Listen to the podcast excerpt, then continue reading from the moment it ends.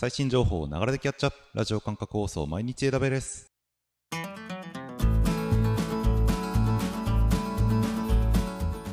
おはようございます。サーバークスの加藤です。12月の22日。今日も最新のアップデートを皆様にお届けしていきます。電車に乗りながらご飯を食べながらちょっとしたながら時間で気軽にキャッチアップしていきましょう。放送のフィードバックは YouTube のコメント欄または Twitter のハッシュタグサバーにて投稿お願いします。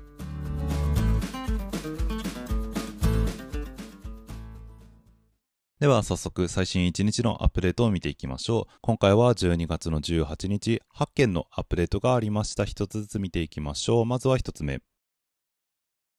Amazon 政治メーカーオートパイロットがディープラーニングモデルを追加。はい、オート ML の製品である政治メーカーオートパイロット。データに合わせて自動的に最適な機械学習アルゴリズムを選択し構築トレーニング調整してくれるのがこのオートパイロットというものになりますが今回のアップデートでニューラルネットワークベースの深層学習アルゴリズム、ま、いわゆるディープラーニングですねに対応するようになりました。売上予測やレコメンデーションコールセンターのルーティング広告の最適化などディープラーニングを必要とする多次元のデータセットに対する正確なモデルを作成できるようになってきます。次2つ目いきましょう。AWS データエクスチェンジのコンソールが AWS グルーデータブリューと統合。はい、データの前処理を GUI で行える製品 Glue DataBrew ですがこちらがサードパーティーのデータを検索サブスクライブできる製品 Data Exchange と統合しました。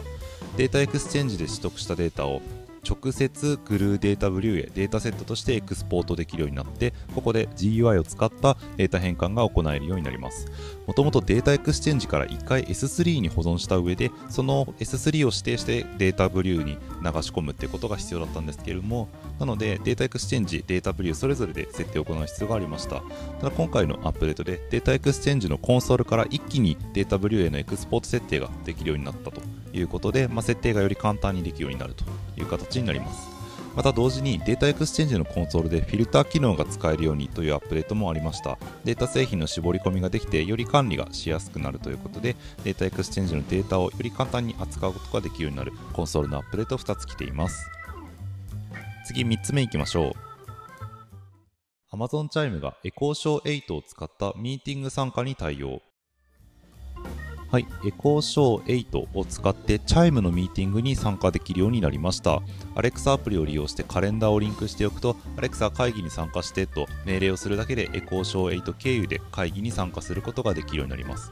ちなみにカレンダーのリンクをしたくない場合には会議 ID が Chime の方で発行されているはずなので、それを直接喋ることで会議に参加することも可能ということです。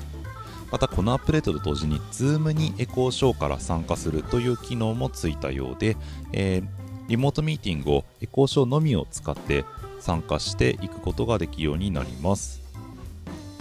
次4つ目いきましょう。Amazon AppFlow が認証情報をカスタマー管理の AWS シークレットマネージャーに保存できるようにはい、SARS と AWS リソース間のデータ連携サービスである AppFlow ですが、こちらが SARS 製品の認証情報、例えば API キーだったり、OAS のトークンだったり、パスワードだったりとかっていうのを今までは暗号化した状態で AWS 管理の AWS シークレットマネージャーに保存をしていたんですが今回のアップデートでユーザー管理のシークレットマネージャーの方に保管できるようになります。ユーザーが直接変更というか管理をすることができるようになるのでこれによって機密情報のライフサイクル管理などをよりきめ細やかにできるようになってきます。次5つ目いきましょう。分散負荷テストバージョン1.2をリリース。AWS Solutions Library にあったソリューションのアップデートになります。Distributed Load Testing 日本語で分散負荷テストですね。ファーゲートを中心にした UI 付きのソリューションになっていて、設定値を入力してあげると自動的にファーゲートがスケールして指定した環境に向かって負荷をかけてくれるというものになります。以前よりあったソリューション実装なんですが、クラウドフォーメーションを使うことで15分程度で簡単に分散負荷テスト環境を作成できます。今回出たバージョン1.2では JMeter プラグインと JMeter 入力ファイルのサポートが追加されたということで JMeter の、えー、慣れた方法を使ってより複雑なテストを実行することができるようになります。次6つ目いきましょう。Amazon AMI の最大同時コピー数が対象リージョンごと100に増加。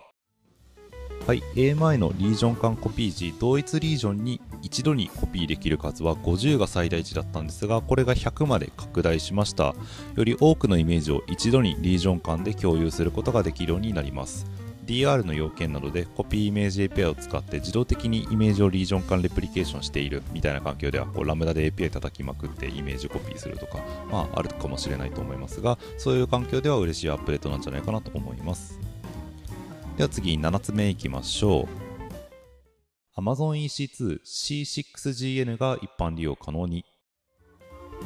はい、ARM ベースの AWS 独自プロセッサー Graviton2 を搭載し最大 100Gbps のネットワーク帯域幅を備える EC2C6GN インスタンスが一般利用可能になりました。HPC 分野やネットワークアプライアンス、データレイク、データ分析などなど高いネットワーク帯域幅を必要とするようなアプリケーションに対し全世代の C5N インスタンスに比べて最大40%優れたコストパフォーマンスを発揮してくれます。現状バージニア北部、オハイオ、オレゴン、アイルランドのみでの提供になりますが、え、こういった用途で、えー、EC2 インスタンス使いたいという方はぜひ確認してみてください。ちなみに今回のリインベントの中でもやっぱりグラビトン2プロセッサーのベースの EC2 というのはかなり話題だったと思いますがこのグラビトン2を積んだ TK のインスタンス T4G マイクロというのが2021年3月31日まで月額最大750時間まで無料で試すことができるという、まあ、キャンペーンというかをやっています。今までインテルベースのインスタンスを利用されていた方とか既存のアプリケーションが動くのかなみたいな実際の使い心地を確認してみたいという方はぜひこのインスタンスを試しに使ってみてください。では次、8つ目、最後のアップデートです。AWS ラムダが Amazon MSK の SASL スクラム認証をサポート。はい。Amazon MSK Managed Streaming for Apache Kafka ですね。からトリガーされた AWS ラムダがデータを受け取る際に認証メカニズムとして SASL スクラムの認証を利用することができるようになりました。SASL スクラムを認証のメカニズムとして使用する MSK を用意した上でラムダにトリガーの設定を行うとその時に AWS シークレットマネージャーから、えー、対対応する認証情報を選択することができます。ここで MSK で利用する認証情報を選んであげればラムダから MSK に対して認証を通すことができるようになると。この認証を挟むことによってよりセキュアに MSK からラムダへデータを送り込むことができるようになります。ということで以上8件12月18日のアップデートでした。